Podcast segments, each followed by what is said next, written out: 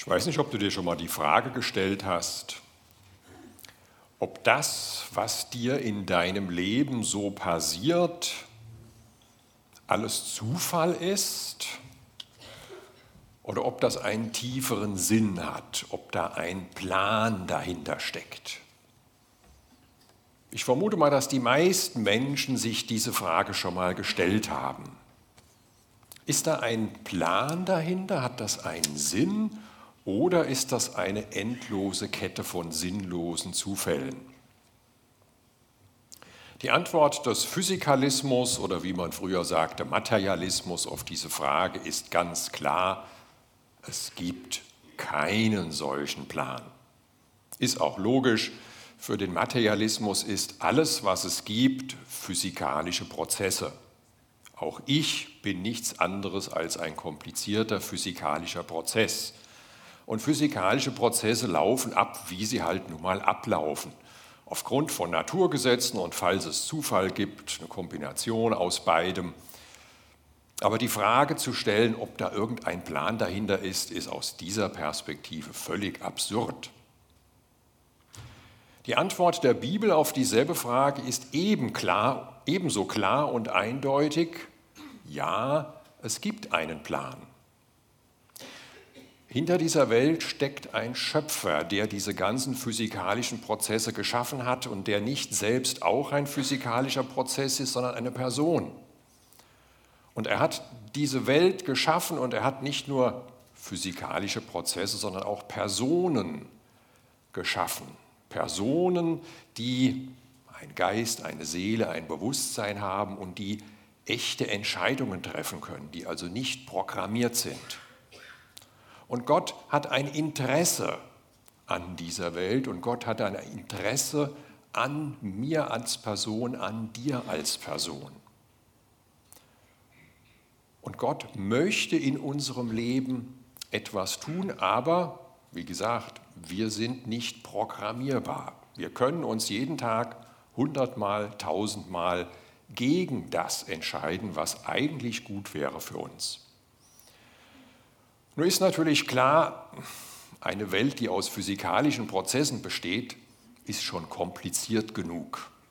Und die meisten von uns haben nicht so richtig den Durchblick, was für physikalische Prozesse da jeweils jetzt ablaufen. Eine Welt, die nicht nur aus physikalischen Prozessen, sondern auch noch aus nicht programmierbaren Personen besteht, ist ja noch unendlich viel komplizierter. Von daher muss es uns jetzt nicht wundern, dass, wenn wir schon die relativ primitiven physikalischen Prozesse nicht verstehen, dass wir eine Welt, in der es auch noch Personen gibt, ähm, dass wir das erst recht immer nur sehr unvollkommen verstehen können. Und dass wir von daher auch nur sehr unvollkommen verstehen werden, was Gott jetzt gerade so macht und was er im Hinterkopf hat, wenn er manches zulässt oder manches tut. Das Buch Esther ist in dieser Hinsicht ganz spannend. Ähm, die Leute, die sich das ausgedacht haben, diese ganze Reihe, ähm, haben das genannt Schachzüge Gottes. Und ähm, die Predigt heute habe ich unter die Überschrift gestellt, Leben im Vertrauen auf den unsichtbaren Schachspieler. Ähm, meine Predigt hat fünf Punkte, aber die sind nicht so lang. Ähm, der erste Punkt ist, der Schachspieler Gott ist im Buch Esther unsichtbar. Und mit unsichtbar meine ich jetzt nicht nur, dass ich Gott nicht sehen kann, so wie ich euch jetzt sehen kann. Ich meine, das ist immer so. Das ist jetzt nichts Besonderes. Aber wenn wir die anderen Bücher der Bibel anschauen, da tritt Gott doch immer wieder in gewisser Weise in Erscheinung. Er redet zu Menschen. Er greift ein, er tut Wunder, er erhört Gebet, er führt. Im Buch Esther kommt Gott so gar nicht vor. Er bleibt völlig unsichtbar. Noch nicht mal das Wort Gott kommt im Buch Esther vor.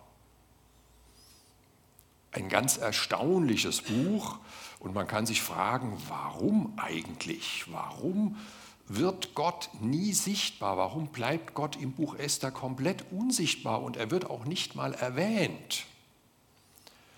Ähm, vielleicht ist es mit aus dem Grund, weil es in unserem Leben oder im Leben insgesamt der Menschheit oft auch so ist, dass Gott gar nicht irgendwie für uns so sichtbar in Erscheinung tritt. Ähm, es gibt auch das andere, ja, in den anderen Büchern der Bibel, da tritt Gott tatsächlich in irgendeiner Weise in Erscheinung, aber es gibt das eben auch, dass Gott ganz im Hintergrund bleibt, dass er gar nicht sichtbar in Aktion tritt. Und trotzdem, und trotzdem ist Gott nicht von der Bildfläche verschwunden. Trotzdem ist Gott nicht untätig, sondern er hat mein Leben im Blick. Und er hat einen Plan und er führt Schachzüge durch. Aber im Buch Esther ist er eben völlig unsichtbar und das kann auch in meinem Leben so der Fall sein, zumindest über ähm, Phasen und Strecken, wo ich gar nichts merke, dass Gott was macht, wo ich mir vielleicht wünschen würde, irgendwie zu erfahren, ja, wie geht es denn jetzt weiter und was ist denn jetzt und was soll das alles? Es kann sein, dass Gott ganz im Hintergrund bleibt und das ist im Buch Esther tatsächlich der Fall. Mein zweiter Punkt ist das Schachbrett. Ähm, Gott handelt nicht im luftleeren Raum, sondern Gott handelt ja in der Geschichte mit uns Menschen. Und das Buch Esther fängt an mit der Aussage, es war in der Zeit, als König Xerxes über das Perserreich herrschte, ein Reich aus 127 Provinzen, das von Indien bis Äthiopien reichte, sein Königsthron stand in der Stadt Susa. In seinem dritten Regierungsjahr gab er ein Fest für alle führenden Männer des gesamten Reiches.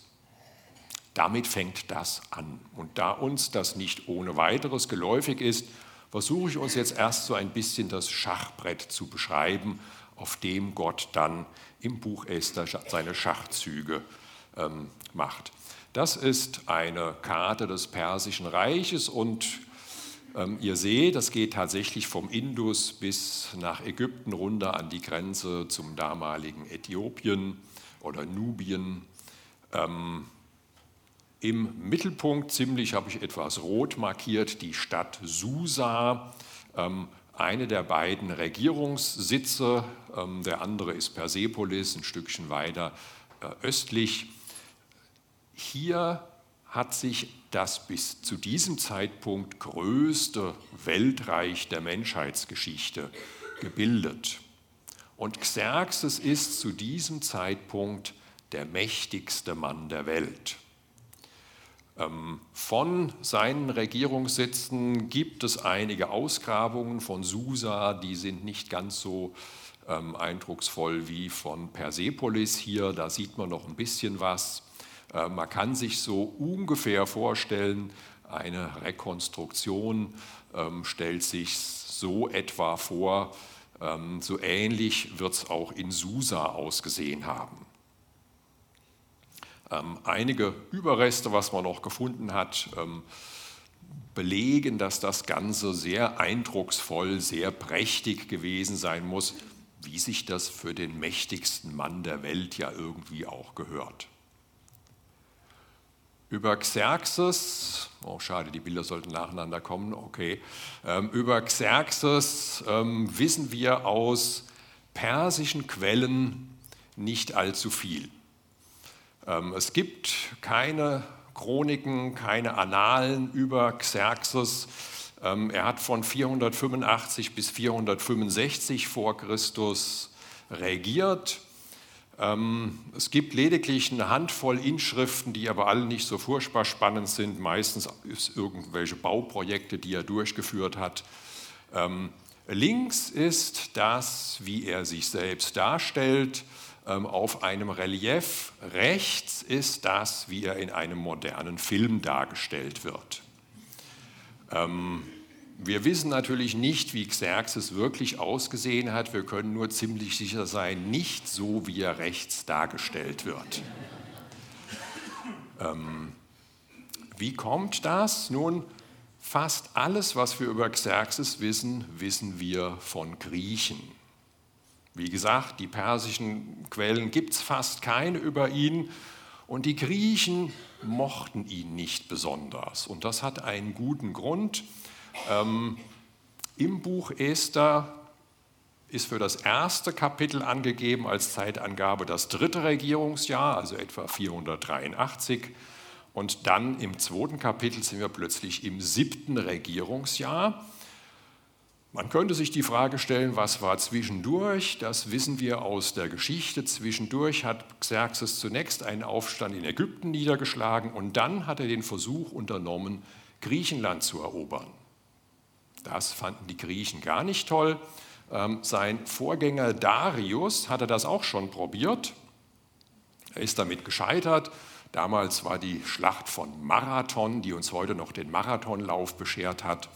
Ähm, jetzt, zehn Jahre später, versucht Xerxes dasselbe nochmal und zwar mit noch viel mehr Truppen und mit einer riesigen Seeflotte.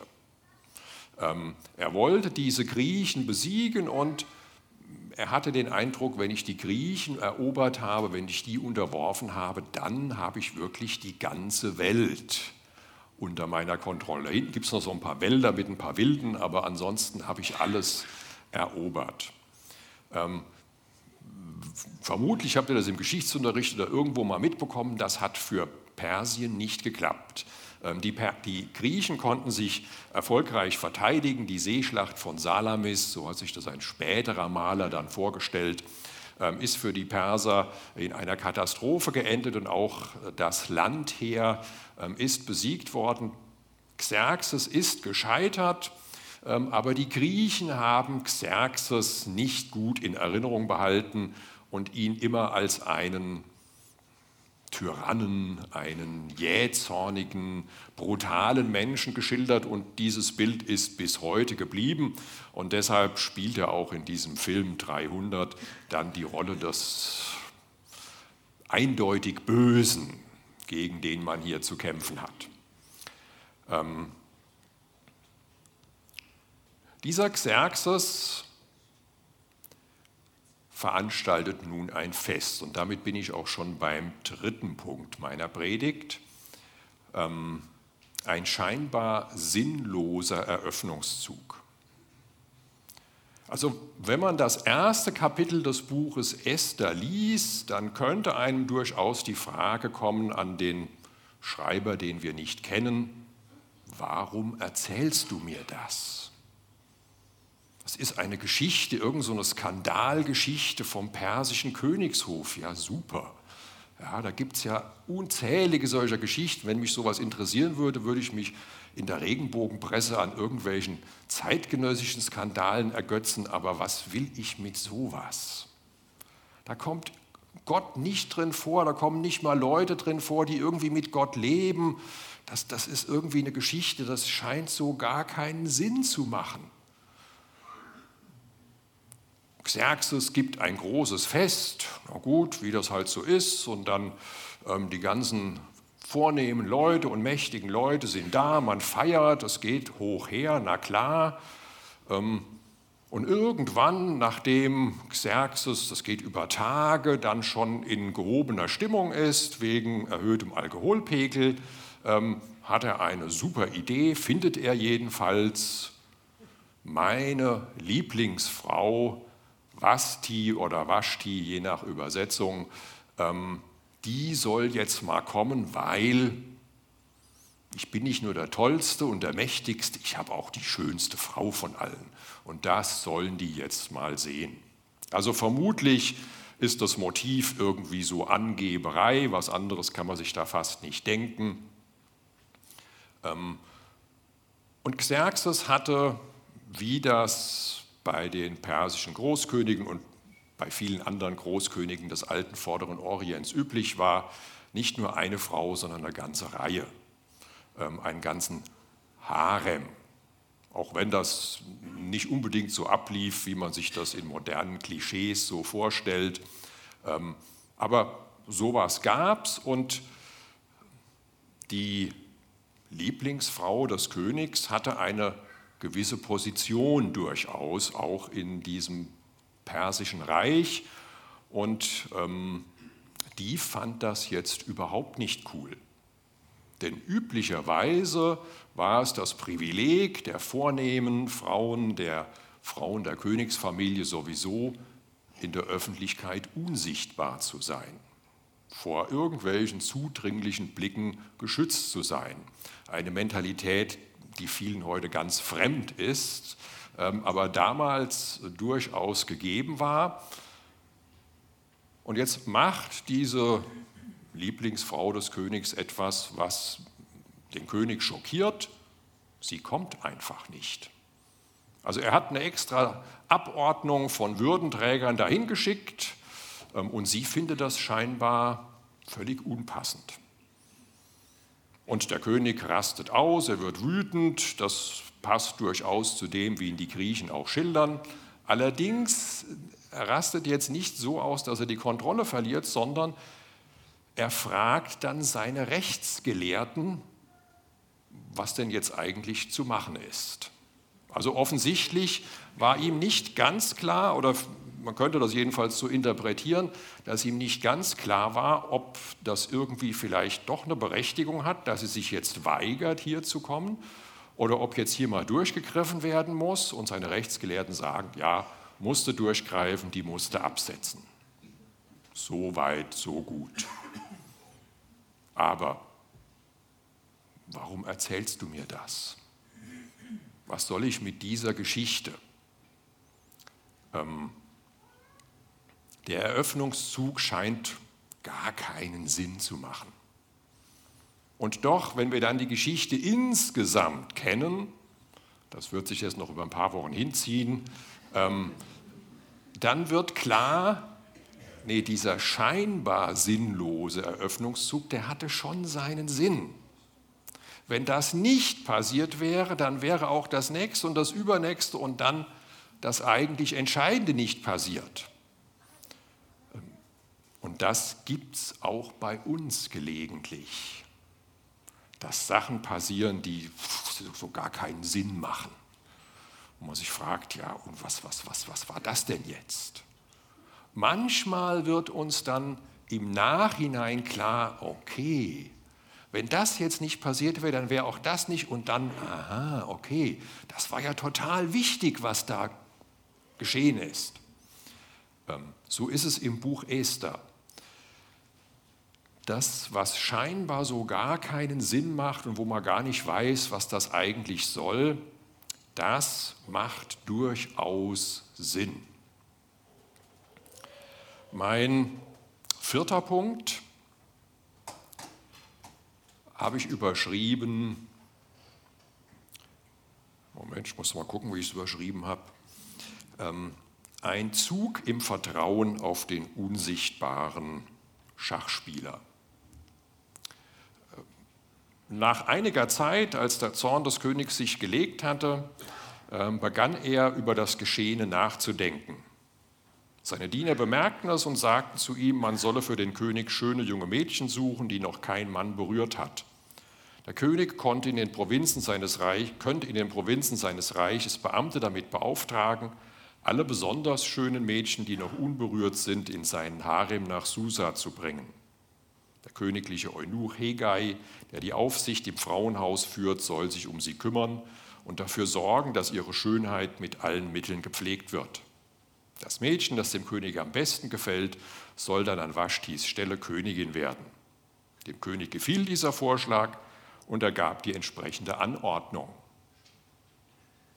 Im Palastbezirk von Susa lebte ein Jude namens Mordechai der Sohn Jairs. Er war vom Stamm Benjamin und ein Nachkomme von Shimi und Kisch.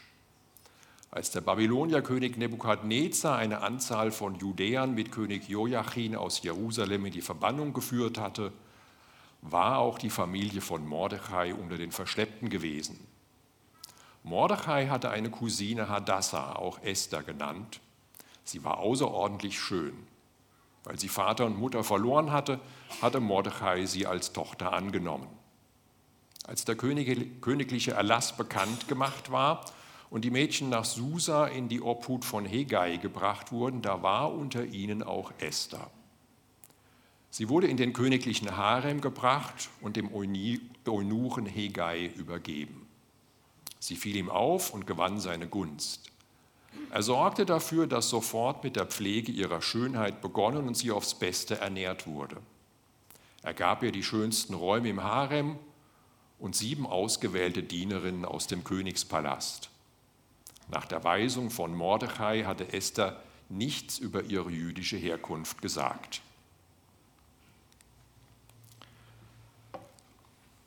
Jetzt nimmt die Sache schon ein bisschen mehr Gestalt an. Jetzt kommen Menschen in den Blick, die mit Gott leben. Auch wenn das nicht ausdrücklich hier erwähnt wird, aber es sind Angehörige des Volkes Gottes. Sie gehören zu den Menschen, die damals schon den einen Gott, den Schöpfer des Himmels und der Erde verehrt haben. Und die sind jetzt von diesem Erlass des Königs betroffen, nämlich dem Erlass, man soll jetzt ähm, schöne junge Frauen suchen, die geeignet für den Harem sind und die geeignete Anwärterin sind auf die Position der Lieblingsfrau des Königs. Wir wissen nicht, wie das im Einzelnen verlaufen ist. Wir wissen nicht, ob Mordechai die Möglichkeit gehabt hätte, diese Aufforderung Esther an den Königshof zu bringen, ähm, ob er die Möglichkeit gehabt hätte, das abzulehnen. Wir erfahren auch nicht, ob Esther die Möglichkeit gehabt hätte, sich zu weigern. Ähm, das wird uns hier nicht weiter mitgeteilt. Man hat aber insgesamt den Eindruck aus dem ganzen Buch Esther, dass Mordechai das Ganze wahrscheinlich eher angesehen hat als eine Tür, die Gott geöffnet hat dass er eher damit gerechnet hat, dass hier Gott am Werk ist und irgendetwas vorbereitet, was einen Sinn hat, was ein Ziel hat, eine Chance ist. Was in Esther vorgegangen ist, erfahren wir auch nicht. Wir können jetzt natürlich ein bisschen spekulieren, aber ich halte mich da mal zurück. Ähm, das Einzige, was wir erfahren, ist, dass sie, auch nachdem sie am Königspalast war, weiterhin dem Rat und den Anweisungen ihres Pflegevaters gefolgt ist. Sie war ja weise, wie wir gelesen haben, ihre Eltern waren gestorben.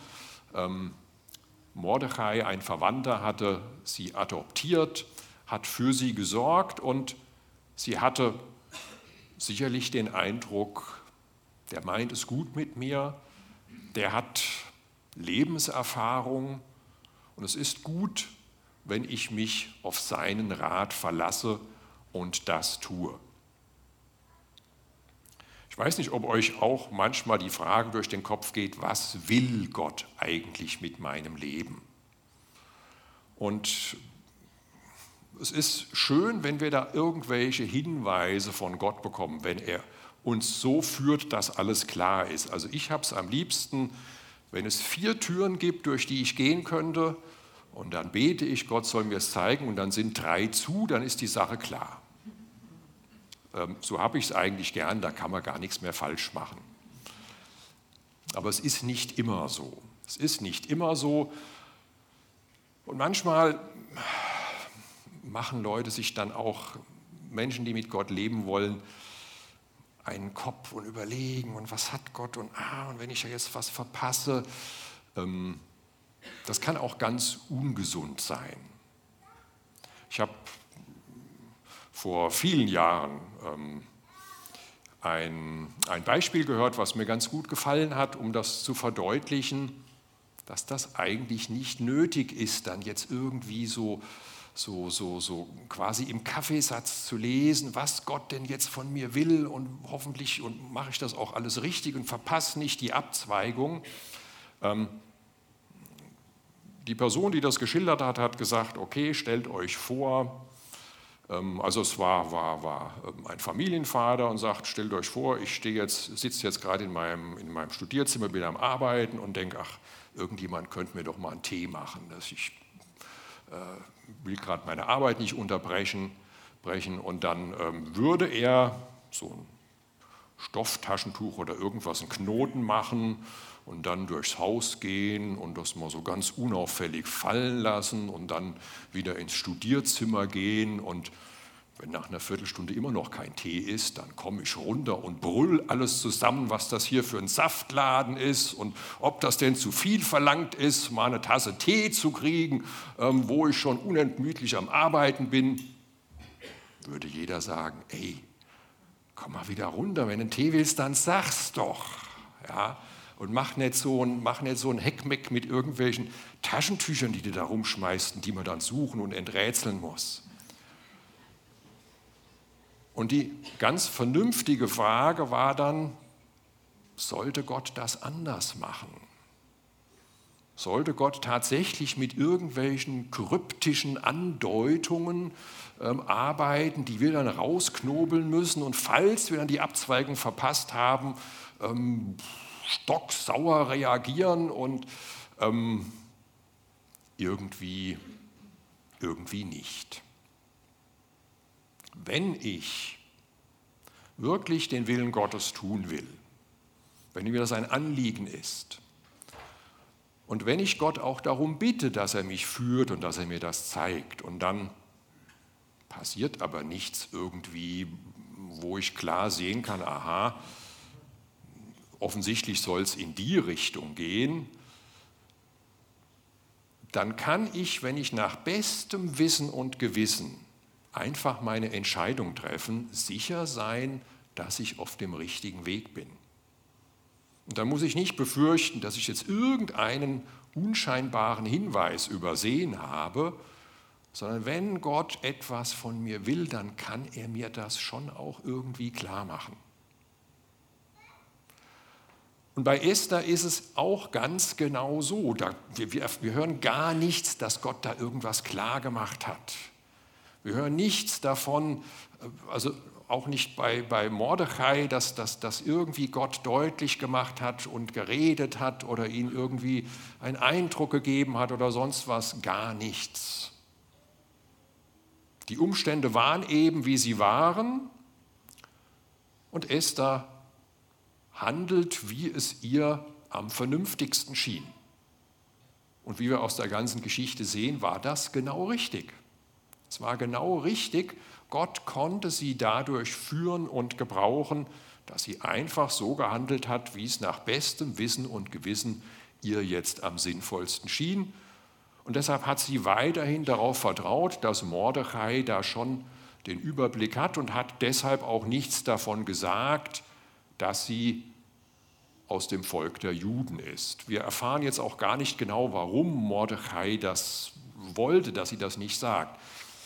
Vielleicht befürchtet er irgendwelche antijüdischen Ressentiments, die gab es auch damals schon gelegentlich, natürlich nicht, wie wir das heute so kennen.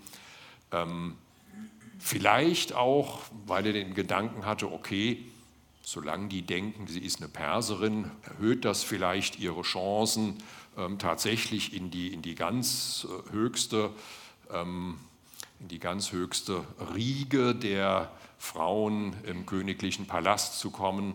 Ähm, wir wissen es nicht oder dass er dachte, das ist, das ist vielleicht irgendwas, so, so, so, so ein äh, Trumpf im Ärmel, den man später noch ausspielen kann. Wir erfahren es einfach nicht. Ähm, er hat offensichtlich Gründe dafür gehabt und Esther vertraut darauf, dass das schon richtig ist und behält das daher auch für sich.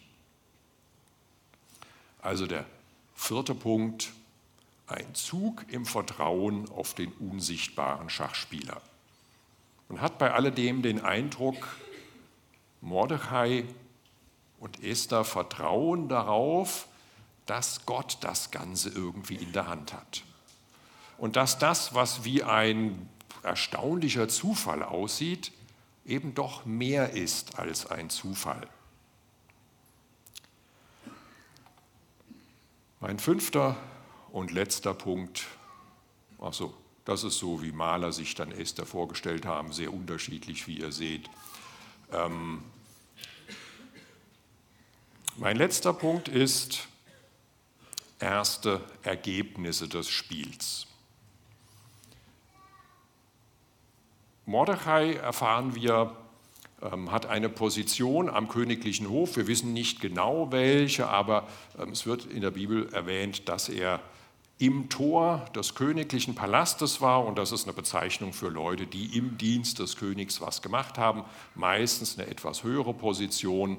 Ähm, Mordechai hält den Kontakt zu Esther, jeden Tag geht er eben da zu diesem Palastbezirk, erkundigt sich, wie es ihr geht ähm, und dann erfährt Mordechai etwas. Er bekommt etwas mit, nämlich zwei von den Wachen des Königs planen ein Attentat. Wir erfahren nicht, wie er das mitbekommen hat, aber er ist da ja ähm, in, dem, in den ganzen Kreisen drin. Offensichtlich hat er es mitbekommen und durch Esther hat er jetzt auch einen engeren Kontakt zum Königshof und kann von daher die entsprechende Meldung geben an Xerxes. Ähm, die Sache wird untersucht, man stellt fest, ja, das ist tatsächlich, die haben ein Attentat geplant ähm, und werden entsprechend unschädlich gemacht. Und diese Tat von Mordechai wird dann in den königlichen ähm, Annalen vermerkt. Also das gab es zweifellos, solche königlichen Annalen sind nur leider alle, alle heute nicht mehr greifbar für uns. Also hier ist zum ersten Mal, dass diese ganze Entwicklung, also der König setzt seine Lieblingsfrau ab, ähm, er lässt andere ähm, Frauen kommen und, das vergaß ich jetzt zu erwähnen, ähm, Esther wird tatsächlich die Lieblingsfrau des Königs dann. Also von all den äh, jungen Frauen, die da in Frage kamen und die sicherlich auch meistens dann im königlichen Harem geblieben sind, ähm, gewinnt Esther am meisten die Gunst des Königs und hat von daher jetzt eine wirklich privilegierte Stellung und eine Stellung, die auch durchaus einen gewissen politischen Einfluss hat. Und in diesem Fall nutzt das auch schon etwas. Ähm, nebenbei bemerkt, solche Attentatspläne waren nichts ganz Seltenes. Etwa zehn Jahre später fällt Xerxes tatsächlich einem Attentat zum Opfer. Ähm, der Attentäter ist sein eigener Sohn. Ähm, hier wird das Attentat allerdings verhindert und man merkt so ein bisschen, ah, okay, das Ganze war kein Zufall, das hat vielleicht doch alles seinen Sinn. Dass das Ganze auf noch was viel Größeres hinläuft, ist jetzt noch gar nicht zu überblicken. Ähm, das wird sich erst später zeigen.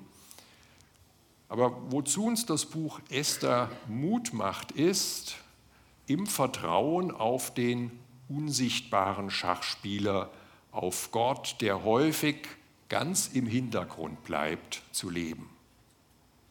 Es passieren Sachen in unserem Leben, auf die können wir uns keinen Reim machen. Und es gibt bestimmt ganz viele Sachen, auf die werden wir uns bis zum Ende unseres Lebens keinen Reim machen können.